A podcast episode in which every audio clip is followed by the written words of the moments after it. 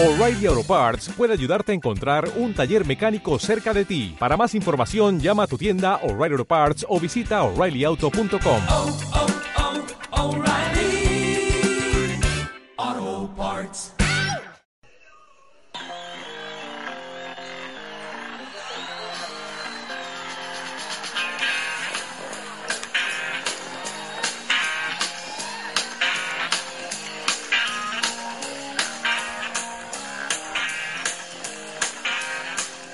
Desde el lugar más ruidoso de la tierra donde se encuentra Rebeca, Uh, desde la Gran Vía, pero no de Madrid. desde el piso 18 del complejo mediático Luz Cámara Podcast en sus oficinas europeas en Madrid y con una gripe que me acecha y me acaricia el oído, me encuentro yo y hoy tenemos invitada. Con ustedes, la licenciada Mónica Me rompí el tobillo Méndez Pereira. De- Decirle licenciada en qué, abunda en lo burocrático. lo burocrático. Cuéntanos, Mónica, ¿en qué eres licenciada?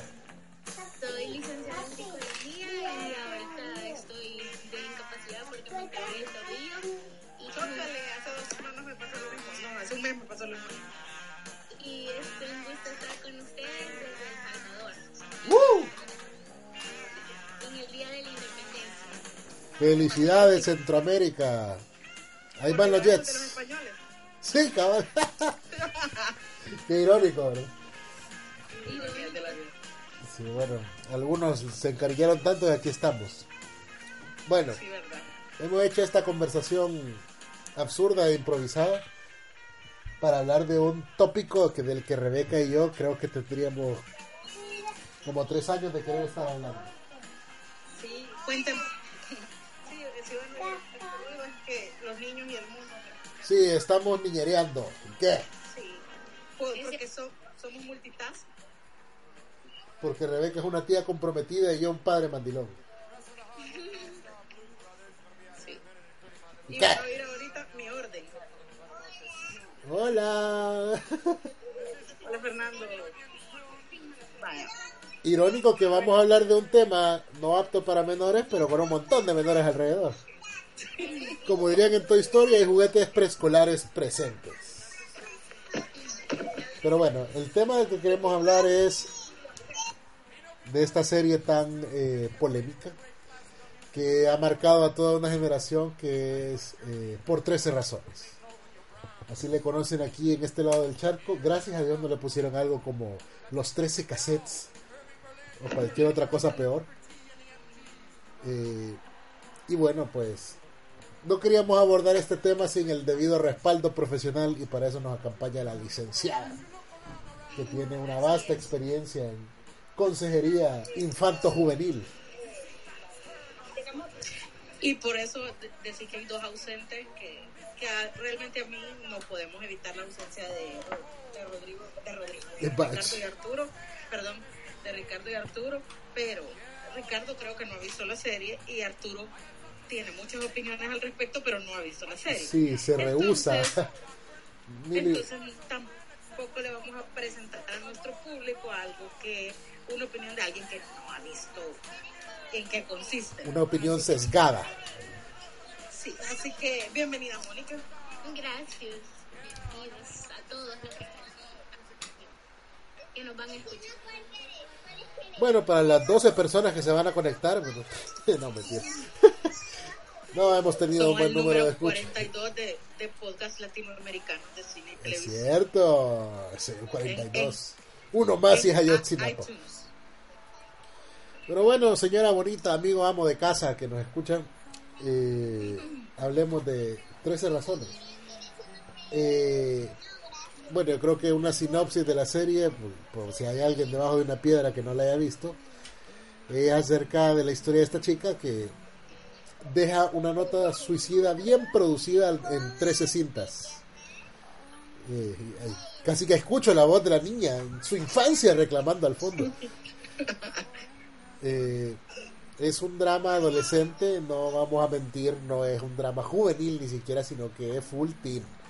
Eh, desarrollado por Netflix, por Brian Yorkie, basado en la novela del 2007 13 razones por qué de Jay Asher y la serie eh, anda rondando acerca de problemas de jóvenes de high school de 17, 16 años.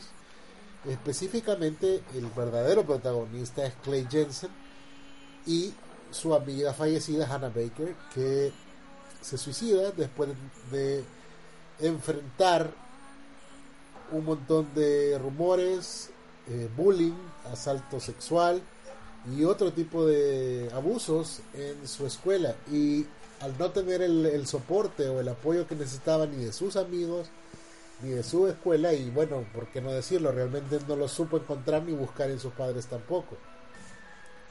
Entonces armó una, una cajita de cassettes para los que nacieron después del 95. Los Lo irónico fueron los cassettes, ¿verdad? Sí, los cassettes pues eran eh, eran los CDs de antes, era una cinta magnética en la cual se podía grabar la voz a través de un aparato. Es como esto que hacemos, pero con mucha más parafernalia y en un cassette, en una menos cajita. tiempo. Sí. Le cabía menos tiempo. Le cabía menos tiempo, eh, la famosa marca TDK. Entonces. Sí, yo no sé cómo le cupo todo el libro en 13, pero bueno. Eh, se enfrenta a todo esto y pone 13 cassettes detallados en los cuales cuenta semanas antes de su suicidio las 13 razones por las cuales ella decidió quitarse la vida. La serie es producida por Julie Moon Productions, Kid to the Car Productions, y un montón de nombres que no nos interesa. Solo vamos a detener en el de esta chica tan famosa que tengo de fondo ahorita. Selena Gómez, que yo no sé si Justin Bieber son sus 13 razones o qué, pero le llamó muchísimo la atención la serie, le provocó, le llegó y dijo, esto es un mensaje que hay que mandar. La serie nunca fue concebida eh, para ser popular. La serie fue conce- concebida para contar una historia específica, en este caso acerca de, de Hannah. Y para lo- empezar a hablar de un tema, ojo. Ajá, ella quería tocar el tema suicidio, asalto, bullying y cómo lo puede enfrentar una chica. Entonces, la gran eh, como reacción que hubo fue como, ay, tampoco, eso no le puede pasar a alguien, está exagerada. Entonces aquí donde yo tengo la... Ajá, y, y cómo no se dan cuenta los tatas, vea, o sea, eh, porque en Latinoamérica obviamente la reacción fue diferente a Estados Unidos. En Estados Unidos fue, sí, hermana, yo te creo, y aquí en Latinoamérica fue, ay, no, qué bicha más sufrida. Entonces, Exacto. es aquí donde yo tengo la primera pregunta para la licenciada que ha tenido la oportunidad de convivir en ambas sociedades. ¿Qué tan diferente es eh, la reacción estadounidense ante este tema y la reacción de la cultura latinoamericana, específicamente en El Salvador, que es donde tú has vivido ¿verdad? más tiempo, eh, ante temas así? O sea, ¿cómo lo, lo abordan las autoridades escolares? ¿Cuál es la reacción de los papás ante el bullying, ante la posibilidad de, de abuso? ¿Qué es lo que has visto tú en tu experiencia? Cuéntanos.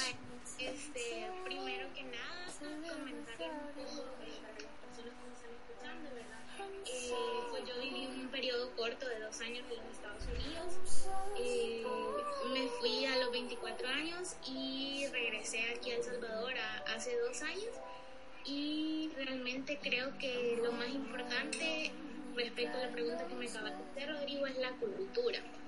O sea, eh, hablar de salud mental, hablar de suicidio, hablar de un trastorno alimenticio, pues siempre tiene como una connotación eh, negativa, ¿verdad? Eh, a veces eh, es igual a debilidad o es igual a no, so- no son lo suficientemente fuerte y especialmente cuando hablamos de, de violación o de que asalto sexual, como.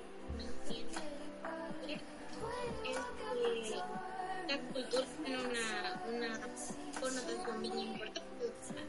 Respecto a que obviamente eh, pues las mujeres eh, específicamente en nuestro país hay una cultura bastante grande de machismo y a los hombres se les permite hacer muchas cosas y siempre se le pone a la mujer ya sea en el papel de víctima o en el papel de la persona que provoca esa agresión, ¿verdad? Ya sea por la forma de vestir, ya sea por cómo se mueve, los lugares que frecuenta, su estilo de vida.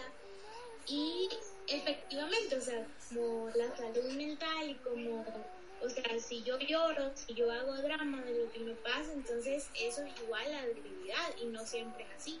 O sea, cuando algo nos pasa, lo que debemos de hacer y que también es uno de los objetivos de, de, de la serie es hablar de todo esto que nos está sucediendo, porque qué paradójico, digamos, es que entre más crecemos, aprendemos más palabras, tenemos más vocabulario, pero hablamos menos y nos comunicamos menos. Entonces, Y creo que eso es en la adolescencia algo muy marcado, que realmente te comunicas menos y no encontrás la forma de contar lo que está pasando. Yo creo que por eso la serie insiste en cada episodio que si necesitas ayuda, pues ellos mismos te proveen un canal de comunicación para poder contar lo que está ocurriendo. Ojo, pero eso lo agregaron después de la primera por lo que temporada. se les vino. de- Claro, porque que- hay una realidad que es la que muchos detractores de la serie eh, usan para tildarla de un problema social más que de una voz de los jóvenes.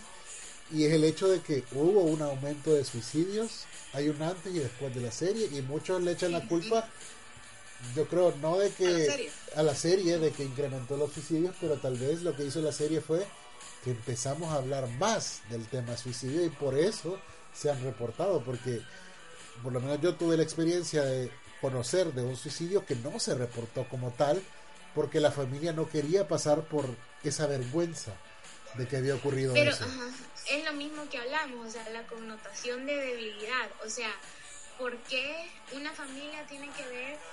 Obviamente un suicidio no es algo bueno, ¿verdad? O sea, si usamos esa palabra bueno, ¿verdad? no es Sí. algo que sucede eh, todos los días. Entonces, obviamente por eso se clasifica como un evento traumático, pero, o sea, ¿por qué hacerle esa connotación de debilidad? O sea, si hablar de suicidio es que la persona no fue fuerte, que la persona no pudo, que la persona tiene algo mal, o sea, le hace falta algo y por eso toma esa decisión. También. Claro, entonces ante tantos fantasmas pues había un gran silencio, de repente empieza a hablarse más del tema, empiezan a ocurrir más y se habla sobre todo de que por cada situación de suicidio hay un peligro latente de que personas allegadas lo hagan también, so- sobre todo en la en las escuelas. Porque se Entonces, culpa también, acordate. ante No eso le pude ayudar. y- la culpa es increíble y, y la serie lo toca también como alguien replica el quitarse la vida ante lo que le está ocurriendo producto también de la culpa entonces Netflix toma dos decisiones polémicas una agregar este eh, no sé si disclaimer o una notificación de que si necesitas ayuda aquí están los medios Se llama PSA. un PSA. Pone a los actores también a, a decirlo al principio, van a ver cosas duras, por favor, si no se sienten capaces, mejor No, vayan a ver otra cosa, no, va- alguien. vayan a ver PJ Masks o lo que sea, y, pero no vean esto, claro. Hay gente que hace caso, otros siguen viendo, les traumatiza, a algunos hasta les asquea, y otros simplemente critican a la serie sin, sin saber, solo porque toca un tema que para ellos pues no debería tocarse. Eh, algunos critican muy duramente el personaje de Hannah de que, ay, o sea, me violaron y se me acabó la vida. No, pues no es así, bicha. O sea, es No, porque ella ya estaba en un frágil estado mental antes de que eso sucediera. claro, y También la serie creo que recalca eso de la salud mental, o sea, y que te invita a que los demás hablen sobre salud mental, porque incluso hablar de salud mental en países como el nuestro, creo yo que en Latinoamérica tampoco se hace. Entonces, lo que ves es, y en todos los personajes, yo le comentaba a Rodrigo que se ve como una evolución de todos los personajes y su manera de pensar, cómo resuelven problemas, este, toda esa parte, ¿verdad? Que tiene que Yo ver creo con, que- con- con la salud mental. toda esa parte la vimos más profundamente en la temporada 2, porque la primera pues es muy apegada al libro, salvo en el método de suicidio y, Ah, y esta es la otra decisión que quería mencionar. Netflix retiró en la escena de suicidio. Que realmente era, creo, de lo más cho- chocante que se había producido. extremadamente gráfica. Ajá, nunca se hecho- había eh, como representado tan gráficamente ese ese un suicidio en televisión pues mucha gente dijo que fue triggering, o sea, gente que había intentado suicidarse, eh, eso le causaba, no sé cómo se llamaría, pero es como un trigger sobre su momento. sí hay gente que lo vio como un tutorial para hacerlo Exacto. nunca lo fue nunca fue la intención era como el golpe en la mesa para decir esto está pasando así es como ocurre y despertar y sacudir a muchos sin embargo eh, fue presenciar la muerte de alguien. O sea, cuando te has metido durante 12 episodios casi en la piel de esta niña y bien, escuchando esa historia, sintiendo la desesperación de Clay y llegar a ese punto, porque cuando veíamos las, las cintas que se estaban grabando a futuro, porque tenían fecha de noviembre y todos los acontecimientos estaban ocurriendo en, en septiembre, octubre, yo creo que todos teníamos la esperanza de que hubiera salido viva. Y el mismo escritor Jay Asher dijo que en el primer borrador eh, Hannah sobrevivía y que la segunda parte del libro era cómo enfrentar la vida después de un intento de suicidio. Pero al final decidió cambiarlo para que realmente tuviera el impacto que él buscaba porque él lo basó en una historia real de una persona cercana a él que para fortuna sale de esto pero no todas las niñas tienen esa, esa suerte Ahora bien, el quitar la escena causó mucha polémica porque para muchos fue como que Netflix dio un paso atrás de lo que había hecho. Actores como Cristian Navarro, que es el que interpreta a, Tony, eh, publicó un comunicado enorme diciendo que la serie había abierto tantas puertas y que de repente hubo alguien que no le gustó y vino y la cerró. Que eso no debía haber pasado, pero que... ok pero que respetaban la decisión. Sí, algo así, algo así fue. Hizo un berrinche. Pero bueno, eh, como te decía, en la segunda temporada ya, después de que conocemos eh, la culpa o el nivel de responsabilidad de cada uno, ahora ya empezamos a conocer nuevos personajes y vamos camino a dejar a Hannah atrás, que era lo que mucha gente no quería porque se habían eh, pegado y adherido al personaje de Hannah y creían que sin ella no podía haber 13 razones, pero es que realmente Eh, entonces entra el quite Jessica, porque sufrió y vivió algo similar y ella continúa su vida de, de otra forma. O sea, Exactamente. ella- Y, y luego el personaje de Alex y el personaje de Sky. Yo creo que el final de la primera temporada, eh, mucha gente lo vio como que, ah, ya se buscó otra. No. Era, el mensaje era, ve y habla con alguien con que te hayas distanciado porque no sabes por lo que puede estar pasando. Y la temporada 2 vino y cerró ese, ese ciclo porque vemos a Sky y lo que tiene que atravesar y si alguien realmente le dio las palabras a Sky para poder eh, para a Clay para poder salir de la obsesión de Hannah fue Sky cuando le dijo eh, te amo pero aunque te ame tengo que dejarte ir Y esas son las mismas palabras que, que Clay repite en el, en el funeral de Hannah.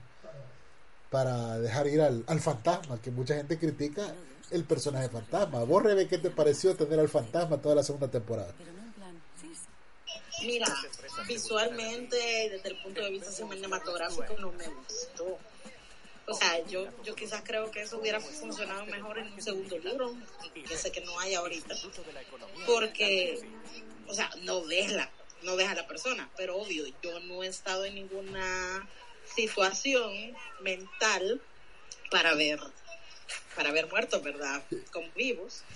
no igual yo tampoco he visto vi- ningún muerto pero visu- visualmente a mí me chocó un montón. O sea, no era algo que me, que me parecía, ajá, se imaginan cosas, se imaginan personas. Ya he escrito cosas así, pero generalmente son lunáticos sobre lo que estoy escribiendo. Entonces, Pero- eh, Fíjate, no, no sé, fue algo que me agradó. no sé, Mónica, si tú estarás saltando o habrás escuchado esto, pero yo sí sé que algunas recomendaciones que hacen algunos terapeutas es que trates de hablar con esa persona que ya no está como si estuviera ahí en la habitación para tratar de cerrar ciclos. No sé Ajá, si sí, hay aplica o... técnicas. sí hay técnicas. Por ejemplo, eh, una de las más comunes es la silla vacía, ¿ver? que es que obviamente, ¿verdad? En una situación controlada, estando con tu terapeuta, vos te imaginas que está esa persona ahí y le decís lo que te hubiera gustado decirle. Y a mucha gente le funciona, pues, porque eh, siempre te quedas como, o sea, cuando alguien se va o, o de repente eh, se va, me refiero a que ya no está en tu vida o, o que también este, pues haya muerto. Sí, he oído que lo usan quedas- hasta para cuando hay eh, cortes porque o rupturas de relación porque realmente vivís un luto.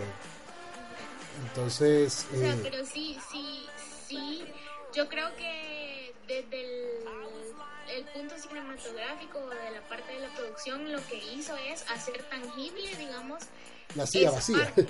Ajá, pero y presentaba la imagen del personaje, pero realmente, o sea, yo eh, no sé realmente cuál ha sido la idea detrás de los productores, si realmente él veía a. o si solamente nos la ponen a nosotros los espectadores como que Clay la ve, pero no, no se llega como a, a- a comprender eh, desde mi punto de vista, de la totalidad, si él realmente la ve. Y, y- y- Estoy de acuerdo con, con lo que dice Mónica, porque para mí se veía y todavía se lo dicen los papás, sigue Sí. viendo en la tercera, sigue Pero, viendo a Hannah. bueno, O hay sea- que recordar un, un detalle que trataron de meter en la serie, porque esto en el libro no aparece, pero para justificar la presencia de la chica muerta, en los primeros episodios te cuentan que Clay ya estuvo en tratamiento psiquiátrico, porque ya tenía sus sus episodios de alucinaciones y esquizofrenia. Por eso es que siempre le dicen que deberías ir a ver al doctor tal, ¿verdad? Porque ya saben que él tiende, tiene esa tendencia a ser obsesivo y bueno, algo que las tres temporadas, eh, si alguien tiene problemas de, de clavazón, es Clay, ¿verdad? Eh, Yo no lo veo tomando pastillitas y yo creo que para lo que tiene debería. debe- sí, en la, en la primera temporada sí aparecen las benditas pastillas, pero no tratan de adentrarse mucho en el tema porque sería restarle credibilidad a todo lo que están diciendo, porque entonces se vuelve... El final perfecto hubiera sido Clay despertando de, de su sueño. Y en el sueño. Ajá, en el psiquiátrico y no, no existe Ana. Pero, El final barato. el final de, de guionista barato, correcto, un Deus Ex Máquina que Hannah nunca existió, pero como dice Mónica, eh, trataron de personificar la silla vacía con el fin de que él pudiera tener eh, un cierre, y por eso es que el cierre ocurre bueno en la, en la funeraria, pero también en la banca donde él escuchaba las cintas. Y eso pues le da un buen cierre a la temporada 2, pero no sin antes dejarnos el Bryce Walker. el, el juicio que causó, pues, o sea, es que te divide realmente, pero es la realidad. Eh, Y usted, abogada, me lo podrá decir, que la justicia no siempre actúa como queremos. O sea, ¿qué le hubiera pasado a Bryce Walker siendo juzgado en esa caricatura de sistema judicial que tenemos en El Salvador? Casi lo mismo que le pasó allá. Nada. Porque tenía dinero. No solamente, o sea, no hubo, vaya, es algo que, que plantean y yo les recomiendo que vean. Ahí Grey's Anatomy en el episodio que hicieron sobre el, el, el kit rape, o sea, el kit de violación. Y es la mayoría de cosas de ese tipo, agresiones sexuales, legalmente no se pueden comprobar si la víctima no va al hospital, no va a medicina legal y realmente pueden hacer las tomas científicas correspondientes. ¿Por qué? Porque un, un juzgado no puede, sobre todo en, en algo tan delicado que es la palabra de una persona contra la de otra, que pesa más. O sea, eh, y, y- y es cierto, hemos visto que en el sistema las mujeres han sido silenciadas muchísimas veces, pero no me acuerdo a quién lo oía. No se trata de que las, las mujeres eh, eh, alcen la voz, ellas tienen la voz, o que encuentren su voz en la cosa, sino que, que la utilicen. ¿Y cómo pueden hacer eso? Pues obviamente, después de ese tipo de altercados hay pruebas físicas en tu cuerpo. Pero si no existen, ¿cómo le vas a pedir a un juez que, que castigue a una persona Solo por lo que tú tienen dices. de pruebas son palabras? Exacto. Por la palabra de Tu palabra contra la mía, sí, había un tiempo en que la palabra valía, pero desafortunadamente ya no es así. Eh, es complicado porque no sé, a la hora de trabajar con una víctima, eh, que te cuente lo que está pasando puede tomar mucho tiempo. Y ahí tenemos el ejemplo de... Ay, se me dio el nombre de este chico. Tyler. Tyler, Tyler, correcto, gracias. Que, que le pasa esto y obviamente atreverse a hablarlo es lo que más le cuesta. Para él no era más fácil ir y agarrar un rifle porque hablemos la realidad que Estados Unidos el acceso a las armas es mucho más sencillo que acá incluso. Y acá puede pasar. O sea, alguien socialmente dañado puede llegar y tratar de acabar con todo de esa forma porque es la salida fácil, porque quieres que el dolor pare, lo que sea. Muchas veces, y pasa que más con los hombres, es la idea del hombre fuerte. Y que este tipo de cosas no le pasan a los hombres. Claro. Y pasan más seguido de lo que uno cree, pues. Exacto, y es ahí donde cuando ustedes me dicen eh, a, a Bryce no le pasó nada, yo creo que nos quedamos con esa sensación Legalmente. hasta la temporada 2 y mucha gente lo dijo, no si no le pasó nada, ni legalmente tampoco. O sea, él salió caminando y como si nada, hasta que llegamos a la temporada 3 y desde el principio, desde el trailer se sabía lo que le, le había pasado, así que esto no es spoiler, eh, pero la muerte de Bryce no es su castigo, pero, Así es. Pero todo lo que le pasó después y te das cuenta, si a ti te señalan como a un agresor, Se, te Se- matan públicamente tu, tu reputación. socialmente está muerto. Y, y ese es el otro gran problema del cual tal vez no se habla mucho y del que muchos se escudan. A veces hay acusaciones falsas. Claro, este no es el caso. Pero el hecho de hablar tiene una consecuencia. Y si es cierto lo que te pasó, por lo menos eso le va a pasar. Socialmente esa persona Queda ya queda marcada. Ahora bien, ¿cuánto dura esta esta anulación de su vida social? Porque él ya estaba haciendo planes para regresar a la secundaria como si nada. Y como bien dicen, tenía dinero y el, el director lo estaba considerando. Antes del... del- Yo creo que también ese cambio como de regresar a la Liberty, que es donde él estaba antes, donde pasó toda la de Hannah, tiene como tiene una razón, porque él llega a la, a la escuela nueva como el violador. En cambio en la otra escuela ya era alguien antes y ahora es otra parte de Bryce. Entonces, o sea, digamos que en el Liberty conocían a Bryce en su totalidad, pero en el otro, ¿cómo pasás vos de esa puerta del violador? O sea, ¿cómo los haces cambiar si no te conocen? Si lo único que saben de vos Es lo peor que es hiciste. que- Exactamente, Sí. entonces también eh, parte de querer, pienso yo, ¿verdad? Desde, desde el perfil así como psico- psicológico de Bryce, lo que él quería era regresar, o sea, él había perdido eh, El poder. arraigo, había perdido también, además de poder, había perdido como Su estatus. sentido de, de, de pertenencia, su estatus, en cambio en el otro lado iban, iban a tener House, miedo. eh, pues es la localización. Fíjate que también hablando del perfil, que o no, en la agresión sexual, eh, una de las causas, o sea, no, no es por ganas, sino por el hecho de poder ejercer eh, poder sobre alguien. Control y superioridad. Control y superioridad, correcto. Y Bryce tenía todos esos elementos y se alimentaba de ellas y era adicto a ellas y por eso hacía lo que hacía. Entonces, Liberty También que se tú no lo- le enseñas a los, a los niños y niñas que, a, que que no, no es es no. no. Correcto, que no es no. Algo que, que te dejan bien claro en la serie. Pero vamos, que él quería regresar a Liberty porque ahí estaba la cuna de su poder. Y a pesar de que él había buscado ayuda y de que estaba teniendo estas conversaciones y, y había pues una muestra de arrepentimiento, él obviamente su adicción al, al poder y al control estaba. Es decir, no es que Bryce estaba sufriendo después de. No, nos enseñaron que ya venía arrastrando un montón de situaciones de abandono que lo habían llevado a este punto. Claro, se veía como, hey, qué hermosa su vida. Pasa todo el tiempo solo, hace fiestas, tiene la vida resuelta.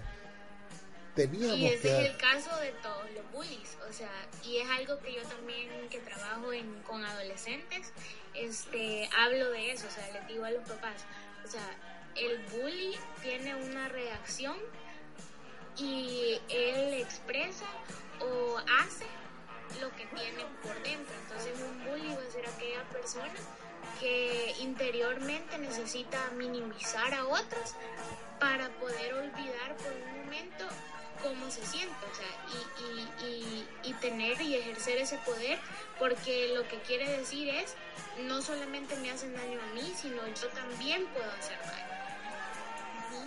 Claro, entonces para contar esta historia eh, era necesario apretar el botón de reset en la, en la tercera temporada y darle un vuelco a jóvenes que salieron, que tal vez sí tenían una participación importante, pero tenían que salir por cuestión de edad, por lo que sea.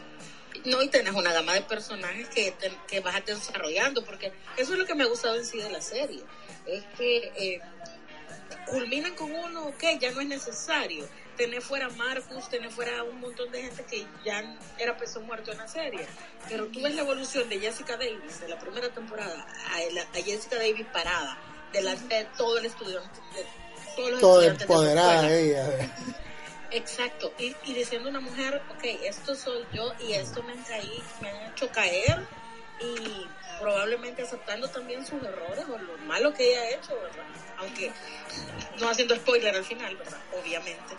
Eh, pero eh, ves a Tyler que se para, o sea, ella contagia a Tyler, Sí, Tyler mira, eso no iba a hacerlo. Eso es súper, súper importante. Él estaba ahí, se estaba rodeando de eso. Pero cuando tuvo la oportunidad de decir, a mí me pasó, nunca lo hizo, porque en una ocasión esta chica, eh, no recuerdo el nombre de la actriz, pero la que aparece de lentes y que es la Toda intensa ella. toda intensa ella, correcto, la, femini- Ella. la feminista más feminista que, que puedes ver en la serie. Y ella cuenta que sufrió de, de abuso y que el libro le, le ayudó muchísimo y cuando supo que iba a participar, eh, para ella fue como, wow, ya esto es en serio. Y ella fue la primera que después de que grabaron ese episodio, en su Instagram puso que a ella también le había pasado y que era una sobreviviente. Que eso no lo sabían ni sus padres. Es decir, la, la serie le ayudó a ella a poder venir y decir esto. Y luego, claro, se para Tyler y creo que el momento más shocking es cuando viene Justin y, y lo admite también. Fue como, what? Eh, qué Y te das importante cuenta es. cuán la voz de una persona puede contagiar a la demás. Claro, o sea, es que eh, tiene que haber una cultura de, de comunicar de lo que está pasando, en que no te puedes callar ante esto. Tampoco te puedes hacer el loco ante lo que está pasando en los pasillos. Eh, entonces, la, yo si algo le critico tal vez a la serie en esta temporada es que ya sintiendo el peso de la muerte encima, porque sabemos que Netflix suele matarlas en la tercera, aunque a esta le ha dado una cuarta oportunidad, pero la serie trata de tocar creo que en cada episodio un tema diferente, es decir, que 13 temas diferentes por episodio. Eh, y es ahí donde tenemos primero el tema de la migración con Tony, que se echa un papelazo y increíble cómo reacciona ante estas situaciones que le están pasando a su familia. Eh, también tienes el tema del, del aborto y no solo del aborto, sino de las críticas que puede recibir y de la persecución que puede haber al respecto de esa decisión De parte de los cristianos, decís tú. de los falsos cristianos que estaban ahí. Eh, también me encanta el personaje de Zack Heavy. porque Zack es el perfecto Summerlove, así. Porque ¿Somer qué? Summerlove, así, el, el- Ah. es perfecto para el verano, pero como relación estable no funciona. Porque, porque, bueno, con Hannah creo que es el momento que lo hicieron en la serie para decir, esta chica tenía derecho a una relación feliz, o sea, que no terminara tan mal. Y por eso lo escribieron así, y luego pues Chloe, para que no quedara tan de, de víctima, destruida, lo que ella necesitaba era un amigo, y creo que te enseñan a cómo poder eh, ser un apoyo para personas que están atravesando momentos así. Y que yo creo que el papel de Zack también como es bien importante porque de las dos relaciones él o sea él siempre quiere hacer las cosas bien pero al ver que todo a su alrededor no le ayuda o sea no hay apoyo y eso es bien difícil y es algo que los adolescentes pasan todo el tiempo o sea yo quiero cambiar quiero ser diferente Todos somos Zack. de ser diferente o sea vas a estar fuera de ese círculo Claro, y él, a pesar de tener una capitanía y estar en una posición de liderazgo, la presión del grupo es tremenda. No, yo era, yo era Clay Jensen, yo era la rara. Trataba, ajá, pero eso es cierto, te va alienando. Hasta cierto punto ser así, pero no lo puedes evitar. Y cuando ves una bola de cobardes alrededor tuyo, decís, para que ah, Y por y eso eso es... pasa en el trabajo también o sea, Sí, claro, incluso a o todo sea, nos puede hacer pasar. las cosas bien pero El ambiente te consume. Y creo no que por eso es refrescante una voz como la de la Annie, que la más y la odias como tres veces en toda la serie, la odio, la odio. pero creo que es importante porque ella va a su propio ritmo y es totalmente diferente a todos. Y creo que eso es lo más refrescante de la tercera temporada. Primero, tener otra voz narrando los hechos y segundo, que de nuevo toca el tema de, de la migración y te enseña a ver a Bryce a través de sus ojos, de que eran ojos eh, que no estaban sesgados por lo que había pasado. así es Y necesitábamos esa mirada a, a Bryce antes de que le pasara lo que pasara. Que claro, para mantener la historia y la trama, pues había que pasarle algo y nos mantuvieron un episodio de CSI de 13 entregas. Eh, pero me encanta cómo eh, primero humaniza al personaje de Bryce que estaba totalmente demonizado deshumanizado y te enseña los tonos grises de todos. De todos, porque nadie ahí es perfecto y nadie se puede decir "Ah, hay un Clay en tu vida. Eh, O sea, un. Clay. Eso hablamos con Rodri. Generalmente a- vemos el mundo en blanco y negro y realmente el mundo está lleno de una tonalidad de, de grises eh, y rara vez algo puede ser tan tan cero de cero a 100, ¿verdad? Eh, y Clay ve eso, ve mucho eso, él ve el mundo en blanco y negro y a Annie le llega y, y, y esa parte No. gris es la que él no tolera. Pero Yo eso pasa cuando... Perdón, dígame, licenciada. Como, o sea, ¿y ella por qué la vienen a meter? O sea, ¿cuál va a ser su objetivo? O sea, no la van a poder meter, este, esto no va a La, funcionar. la nueva Hannah. Sí funcionó. sí funcionó. Y creo que al final ella tenía el peso del, del cierre, o como dicen en los juicios, el argumento final. Y viene e hila la historia mientras te están mostrando realmente lo que pasó. Y al final, pues para los que les gustan los finales eh, Hollywood, ¿verdad? Los finales de que el malo reciba su merecido, etcétera. Eh, Yo, cabal, el, el hecho de que Monty haya pasado lo que le pasó lo tiene recibe su merecido hasta cierto punto para muchos pero claro las cosas no se van a quedar ahí porque ahora tenemos el personaje de Winston que aunque Rebe diga que no le ve mucho mucho futuro pero eh, en un país donde sí cuenta lo que tenés que decir eh, hay mucho que, que puede revelar y luego tenés también el que no tiene pruebas. están las armas o sea es que no necesariamente Las pruebas de Monty, es de que- Monty, de Monty, estoy hablando. tiene la coartada o sea tiene la llamada tiene el- gente que los vio juntos lo que sea eh, algo puede dar a demostrar y luego puede puede por ejemplo inculpar a Tyler y ahí están las armas. O sea puede dar tanto giro en la historia como ellos quieran. Y lo importante es que todavía hay muchos temas que no han tocado. Que como digo yo dieron un montón de mordidas pero no profundizaron en nada pues pueden agarrar tres de esos y hacerlo bien. Porque creo que ya el tema del, del abuso y de hablar creo que ya está bien tocado ya hay otras cosas de las que pueden hablar qué le pasó a la familia Bien de tocado, pero no entendido. No, es que te- entendido la serie no va a cambiar el mundo, es darle demasiado crédito. Pero por lo menos creo que hasta hace poco no se hablaba de estos temas. No sé realmente, Moni, cómo ves tú eh, este tema, cómo ha evolucionado en las escuelas, porque por lo menos desde que yo estudiaba a la fecha, creo que el bullying sí es un tema delicado. Eh, aquí, por ejemplo, en Europa es algo sumamente eh, que, que hasta sale en las noticias si alguien lo está sufriendo. Que no se le permite el abuso, pero ni siquiera los maestros. Y claro, Es que, el- Rodri, el bullying siempre ha existido.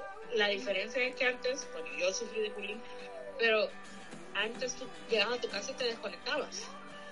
Ahora O sea, ya, hoy el bullying está 24-7. pero hay una cultura de denuncia, igual de los abusos, que tanto se han incrementado las denuncias, pero también se han incrementado los hechores y los métodos. Aquí, por ejemplo, está de moda que para asaltar a una persona, a un chico o una chica sexualmente, lo hacen en grupo y son, se llaman manadas, les dicen. Y son un montón de jóvenes de que usualmente son como la mayoría entre 13 y 17 años, pero siempre hay algún tipo mayor de edad, 18, 19, 20, que fue quien les dijo cómo hacerlo o hagámoslo. Él es el que da como el, el empowerment para que todos vayan y lo hagan. Entonces, es una situación preocupante el hecho de que la cultura de la denuncia todavía no alcance a las cifras de abusos que se están dando. Yo creo que, eh, bueno, yo que trabajo como en el ambiente educativo, lo veo que tiene sus pros y sus contras. Y voy a empezar con los contras. ¿Qué pasa también ahora de que todo el mundo habla de bullying y que todo el mundo, entre comillas, cree que sabe qué es el bullying? Porque ahora es que también, digamos, eh, es muy común que los papás este, eh, vayan y que se quejen en el colegio y es como a mi hijo lo están molestando, le están haciendo bullying. Ahora ya no es lo molestan, ahora es le están haciendo bullying. Y hasta cierto punto también hay que tomar en cuenta y analizar eh, qué significa el bullying y qué es lo que vamos a clasificar como bullying. Porque los niños como están creciendo y van más o menos intentando y van se van dando cuenta de que las palabras también ocasionan dolor, que las palabras a veces prueban eso con los demás compañeros. Pero ahí es donde debemos de estar los adultos para parar esas conductas y enseñarles a usar las palabras, por ejemplo, o enseñarles a usar el internet y realmente educar a los papás y educar a los mismos niños cuando sí va a ser bullying y eh, cuando realmente bullying es cuando es este es bien marcado ¿verdad? que es Que hay un abuso sistemático y constante. Exacto, con la necesidad de hacerle daño a la otra persona y es Mónica, hasta qué punto tú le tienes que enseñar a alguien también a defenderse.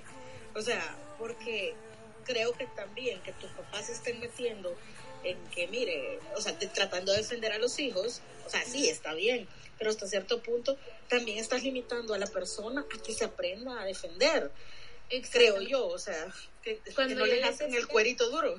Sí. Ajá, cuando yo les decía lo de en contra de redes me refería exactamente a eso. Ahora la justificación de los papás para que no le vean mal al niño o que no lo discriminen porque trae una galleta eh, que no es importada, vea, o sea, todo eso ya es como también es, digamos, prostituir, digamos, el término de bullying. Entonces, Está choteado ya. Le estás negando al niño o a la niña la capacidad de defenderse y de desarrollar estrategias. Por ejemplo, a mí me pasó un día en un recreo con dos niños eh, que son súper amigos, pero uno estaba molestando al otro y hablando de eso de defenderse me dice, Miss, mire, él no deja de repetir todo lo que yo hago, dígale que no repita lo que yo estoy haciendo. Me dijo, perfecto, regañé al otro niño y ya era hora de ir a la cafetería y bajar pero entonces lo que yo siempre les digo a los niños es retírense de esa situación, no se expongan. Pero ¿qué hizo este niño? Después de que me dijo a mí y yo regañé al otro, se queda ahí a la par del que lo está molestando.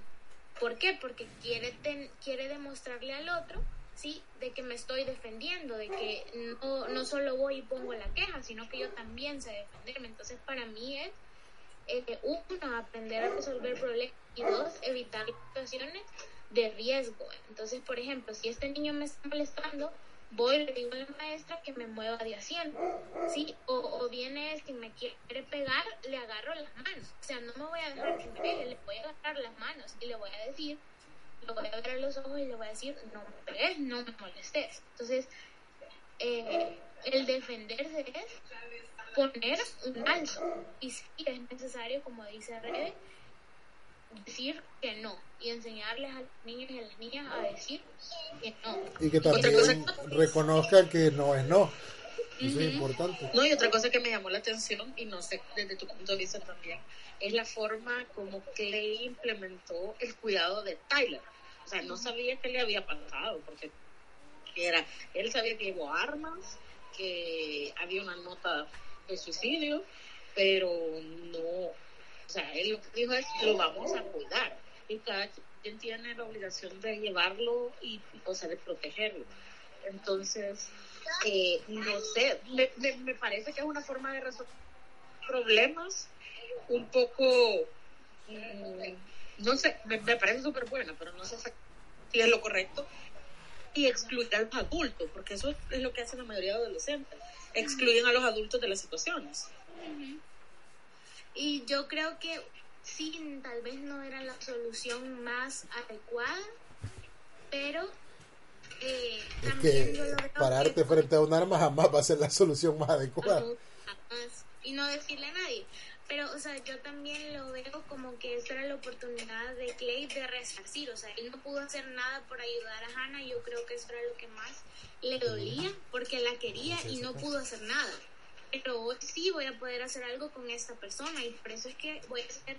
O sea, ahí sí que su obsesión le sirvió de algo porque hizo el, ahí el máster, el horario máster para poder ayudarlo. O sea, también esa, o sea, además de que le dijo adiós a Hannah, también fue la oportunidad de él de, ok, estoy haciendo algo bueno. Y también es algo de lo que hablan todos los personajes.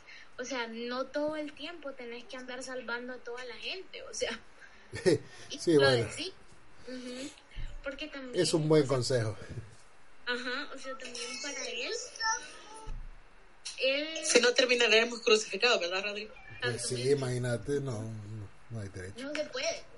O sea, sí puedes ayudar a las personas, pero también, eh, eh, por citar o- otra serie, ¿verdad? Y voy ahí a dejar eso. En el lead, por ejemplo, había una frase que se convirtió también No, no en es, no es elite, es élite.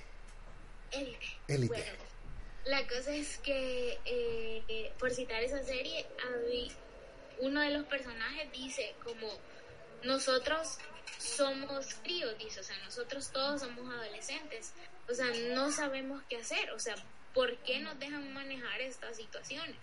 Pero también ahí va que el adolescente se calla porque porque igual vea porque no quiere parecer débil porque no quiere parecer de que es diferente al grupo. Entonces o sea el sentido de pertenencia de que, de que perteneces a algo de que estás en un lugar en la adolescencia y hasta la adultez temprana cierto punto es o sea tus amigos. Vos querés eh, sentirte que que te que te identificas con el que es parecido a ti y ahora tus papás ya no son tan parecidos a ti entonces por eso tampoco hablas Hay una brecha eh, para la comunicación.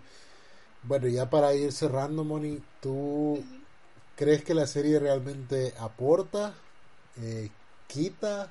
¿Cómo la ves tú? Ya desde el punto de vista, no como espectador común y corriente que somos nosotros, sino ya con tu nivel profesional. Yo creo que sí aporta. Por ejemplo, yo eh, utilizo mucho videos, utilizo mucho películas a la hora de enseñar y yo creo que, que, que sí aporta porque te da imágenes y te da insumos para poder hablar.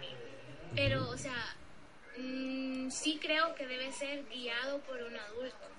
Sí creo que debe ser guiado por los padres de familia o por Es- personas Pero eso es lo que no pasa. Y yo es la invitación que hacía, véanla, dense cuenta que están viendo sus hijos y hablen con ellos de qué piensan de esos temas, porque no solo puedes satanizarla o crucificarla porque no no no oculta cosas tan escandalosas, sino que al Pero contrario. también peores cosas pasan en la vida. Y eso pasaba hace, no sé cuántos tenemos de haber salido del colegio, 18 años.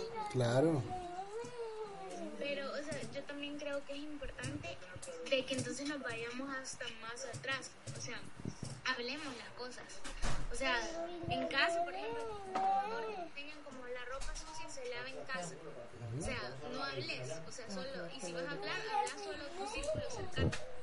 Y no, porque cuando vos hablas, te das cuenta que hay otras personas que también están padeciendo lo que vos estás padeciendo. Y en Claro. psicología, uno de los primeros, digamos, puntos en la terapia es hacerle saber al paciente que no está solo y que hay otros que también han pasado por situaciones como, como, como la, la mía.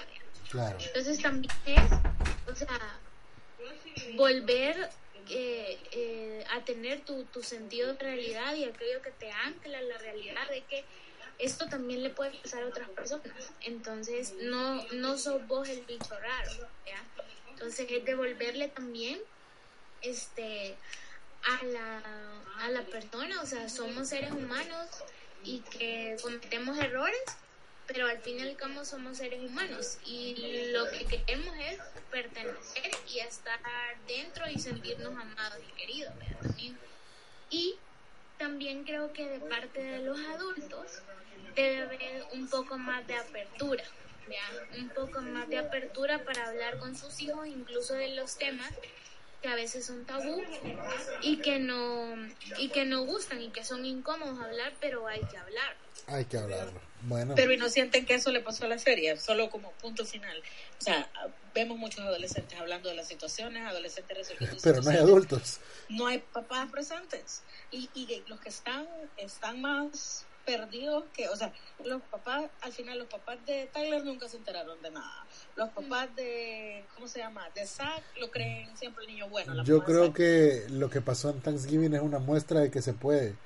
Porque cuando Justin viene y pide ayuda, ahí ya, ya hay una apertura, pues. Y eventualmente Clay va y, y conoce a la mamá de Annie y es como, bueno, ahora tiene que haber un involucramiento. Claro, si hablamos de todo lo que ha pasado, eh, nos quedamos sin serie si, si se meten los adultos, porque al final, pues... Se eh, acaba. se acaba la serie y lo hubieran resuelto y, y ya no fuera 13 razones, sino que eh, la ley y el orden. Entonces, pero eh, sí, o sea, la serie es sobre lo que ellos están pasando. Yo no creo que peque de exageración, creo que sí son cosas que pasan Yo también. y Yo también. No creo tampoco que sea una guía de cómo afrontar estos problemas, sino que solo te están contando que estos chicos lo afrontan con lo que saben, con lo que pueden y con lo que se les ocurre. Y a veces pues no es lo más sensato. Pero también creo que en esta parte de los papás, como para hacer ya como mi comentario final, creo que también, eh, re- bueno, uno de parte del adolescente, eh, creo yo que el adolescente piensa dos cosas. Uno, yo lo puedo resolver por mí mismo y voy a ver, y solamente como último recurso, voy a ver si hablo con un adulto. Pero primero quiero demostrar que soy fuerte y que puedo. Y que soy adulto. En el caso de, de-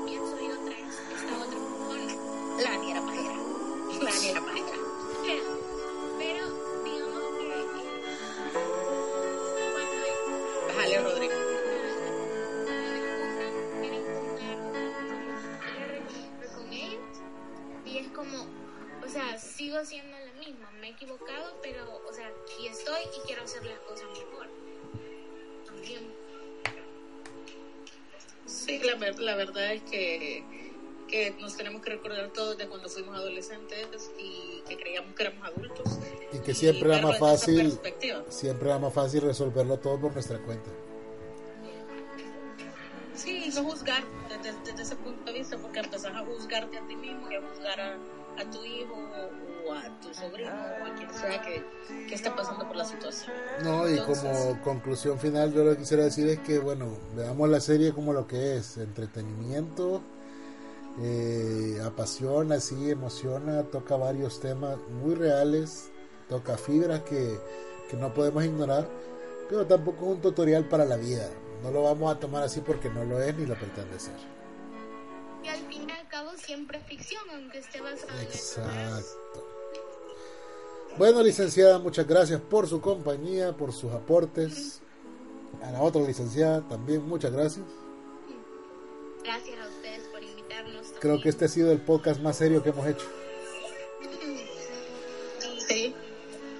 Y bueno, pues Para que sean muchos más adelante. claro, ya el otro va a ser más alegre, ya veremos qué nos inventamos. Así que bueno, pues nos despedimos. Mónica, gracias. Rebe, gracias Mónica. Adiós. Rodríguez, adiós. bueno pues los dejo con la canción con la que Clay casi se corta las venas en el baile de primavera. Ah, Take Me Back to the Night. Así es. Qué Creo bueno. que Rodríguez también se estaba acor- acordando de algo por ahí. Siempre. Eh, qué bueno que Selena Gómez no interpretó a Hannah. Tenía que Ah, decirse verdad. y se dijo. Le hubiera faltado profundidad. Totalmente. No, no Así que, hasta luego.